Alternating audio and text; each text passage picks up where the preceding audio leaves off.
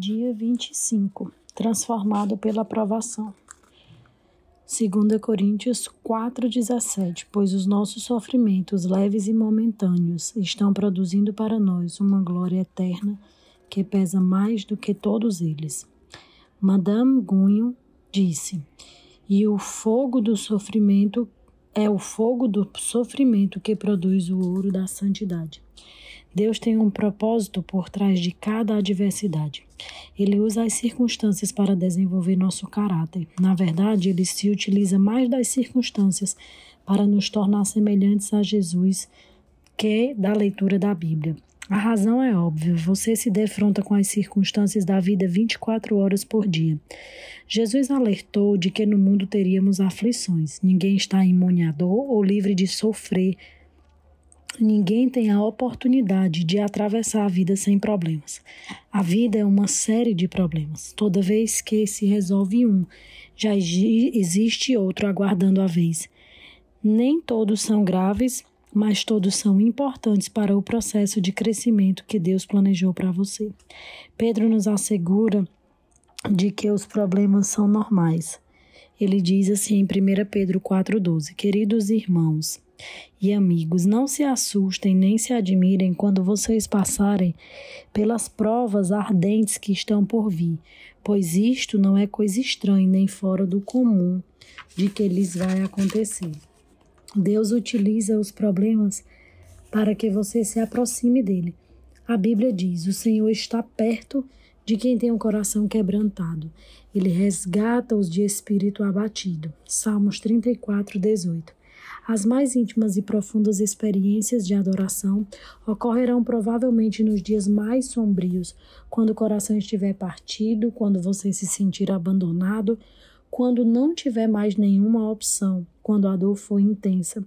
Nos dias em que você decide buscar somente a Deus, é durante os períodos de sofrimentos que aprendemos a fazer orações mais sinceras, autênticas e honestas a Deus. Quando sentimos dor física e emocional, não temos disposição para orações superficiais.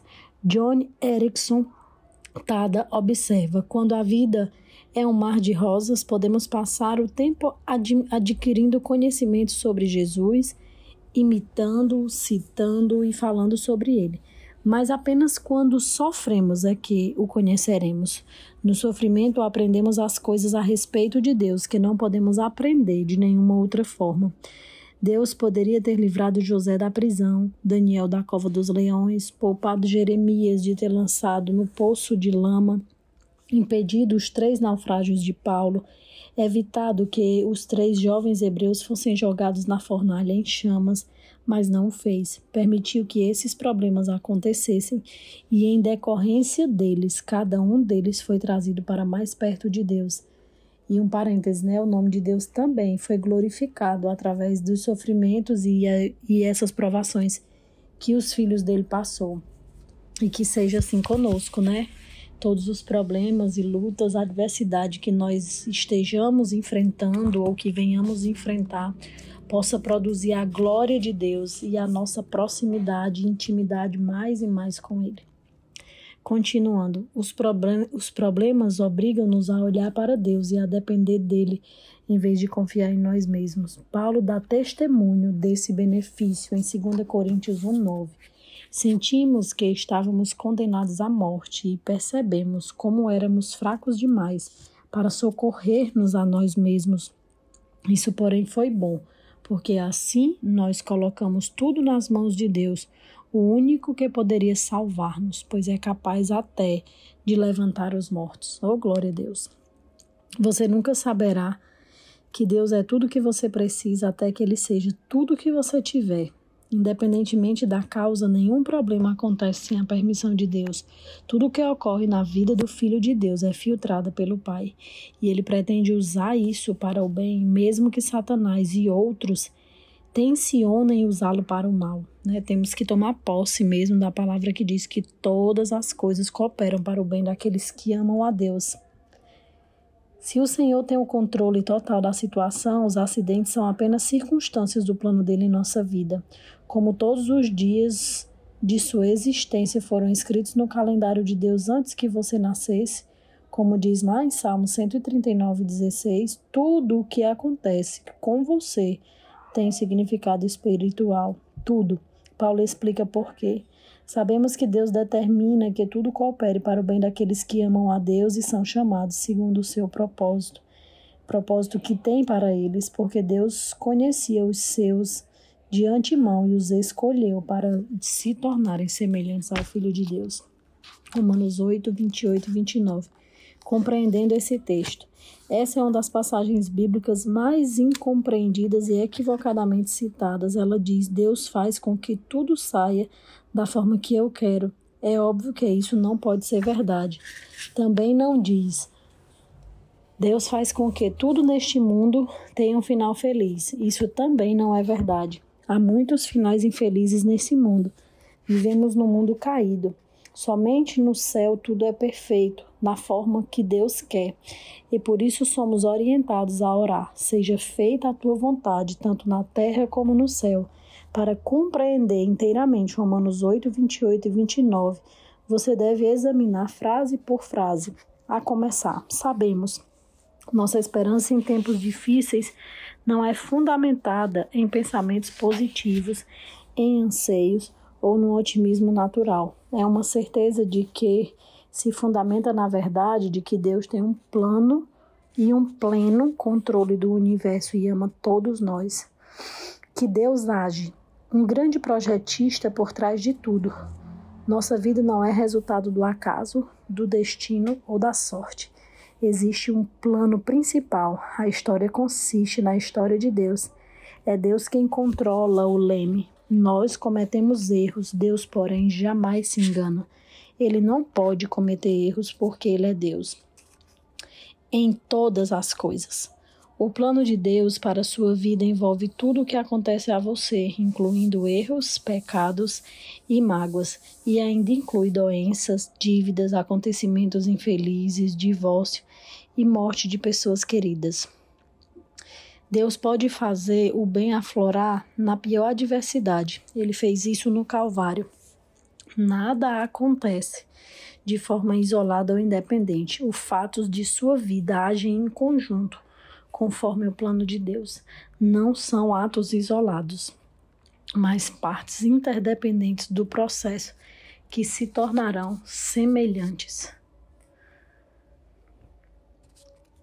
Para fazer um bolo, você utiliza farinha, fermento, ovos, açúcar e óleo.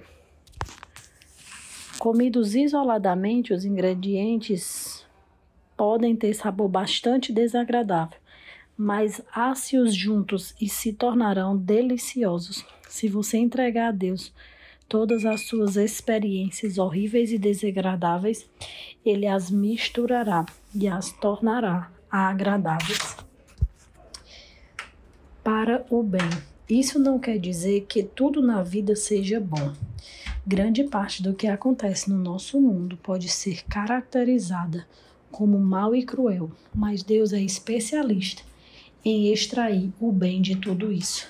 Na genealogia oficial de Jesus Cristo, em Mateus 1, do 1 ao 16, depois vocês podem ler, distinguem-se quatro mulheres: Tamar, Raabe, Ruth e Batseba. Tamar seduziu o sogro para engravidar. Raabe era prostituta. Ruth nem mesmo era judia e infringiu a lei ao casar com um judeu. E Batseba cometeu adultério com Davi, o que acabou causando o assassinato do próprio marido. Não são exatamente reputações excelentes, mas Deus converteu o mal em bem e Jesus veio dessa linhagem.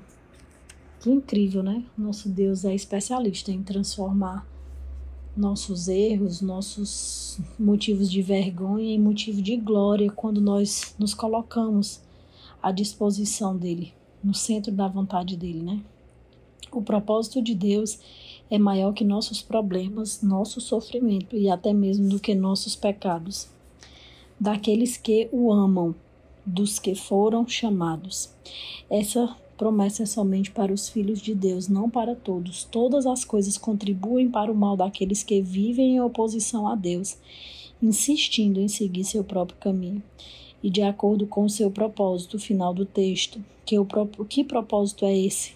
Que sejamos semelhantes ao Filho. Tudo que Deus permite que aconteça em nossa vida é por causa desse propósito, edificando um caráter semelhante ao caráter de Cristo. Somos joias moldadas pelo martelo e o cinzel da adversidade.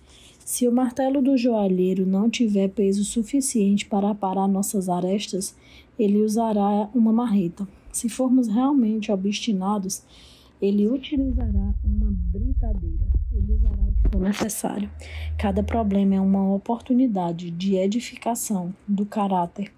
E quanto mais difícil a situação, maior potencial de desenvolvimento dos músculos espirituais e da fibra moral. Paulo disse: Sabemos que essas tribulações produzem paciência e que a paciência produz o caráter. O que acontece exteriormente em sua vida não é tão importante quanto o que acontece dentro de você. As circunstâncias da vida são temporárias, mas o caráter é eterno. A Bíblia frequentemente compara as provações ao fogo que refina o metal, queimando as impurezas. Pedro diz essas dificuldades lhe sobrevêm para provar a sua fé e que é pura.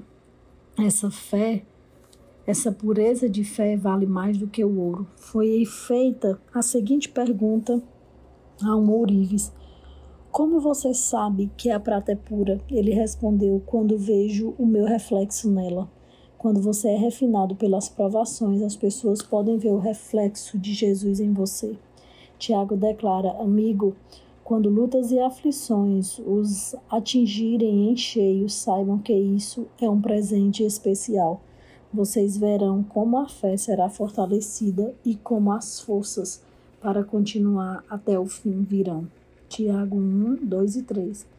Deus pretende torná-lo semelhante a Jesus, por isso o fará passar pelas mesmas experiências que Jesus passou: solidão, tentação, estresse, críticas, rejeições e muitos outros problemas. A Bíblia diz que Jesus aprendeu a obedecer em meio ao sofrimento pelo qual também foi aperfeiçoado.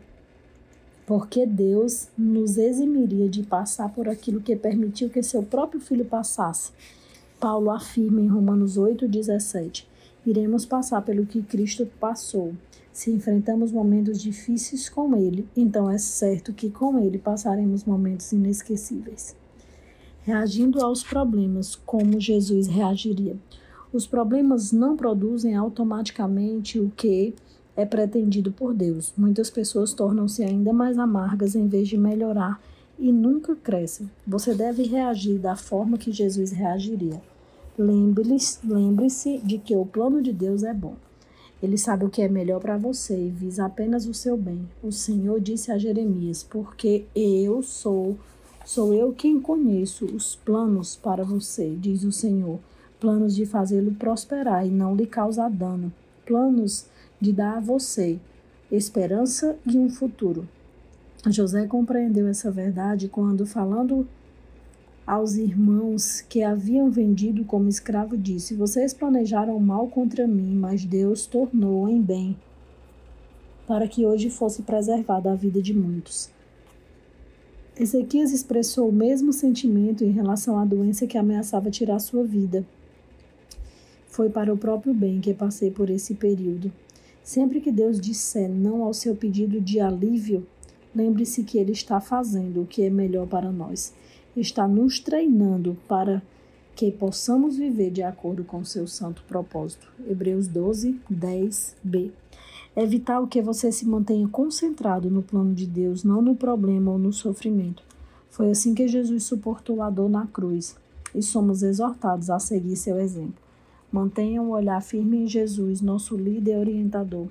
Ele esteve pronto a padecer uma morte vergonhosa na cruz por causa da alegria que sabia que teria depois. Corrier Tebum, que sofreu num campo de concentração nazista, explica o poder do foco. Se você olhar para o mundo, ficará aflito. Se você olhar para você mesmo, ficará deprimido. Mas se você olhar para Cristo, descansará o foco determinará seus sentimentos. Uau, né? Muito bom.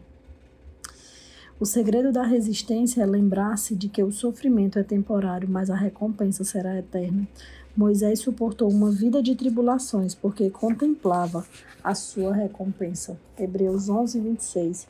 Paulo suportou as adversidades da mesma forma. Ele declarou: Nossas presentes aflições são muito pequenas e não durarão muito, e ainda produzem para nós a glória imensurável que durará para sempre.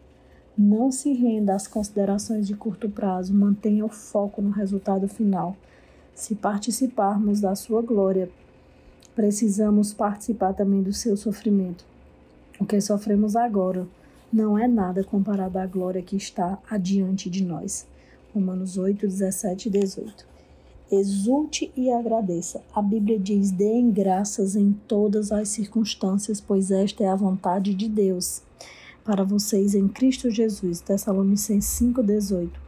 Como isso é possível? Observe que Deus nos manda dar graças em todas as circunstâncias, mas não por todas as circunstâncias.